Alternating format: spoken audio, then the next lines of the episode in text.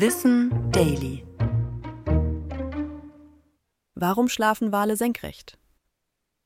Wale und Delfine müssen regelmäßig zum Luftholen an die Wasseroberfläche, denn die Meeressäugetiere haben keine Kiemen.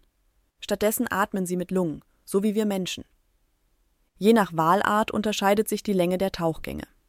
Blauwale tauchen selten länger als 12 bis 15 Minuten, während der Pottwal beispielsweise über zwei Stunden unter Wasser bleiben kann.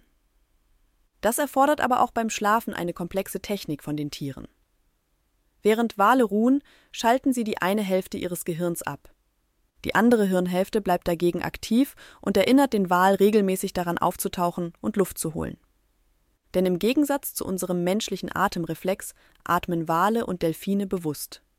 Forschende vermuten, dass dieses Verhalten Walen dabei hilft, Raubtieren zu entgehen, soziale Kontakte aufrechtzuerhalten und weiter zu schwimmen. Aber so wie bei den Tauchgängen unterscheidet sich auch das Schlafverhalten je nach Walart.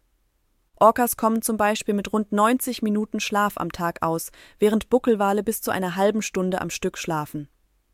Dabei stehen sie mit dem Kopf nach unten senkrecht im Wasser.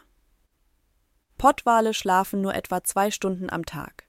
Sie stehen ebenfalls vertikal im Wasser, mit dem Kopf kurz unter der Oberfläche, um schnell Luft holen zu können. Die Nähe zur Wasseroberfläche ist wichtig weil bei Pottwalen tatsächlich beide Hirnhälften im Schlaf inaktiv sind und sie währenddessen den Atem anhalten. Das war Wissen Daily, produziert von mir, Anna Germeck, für Schönlein Media.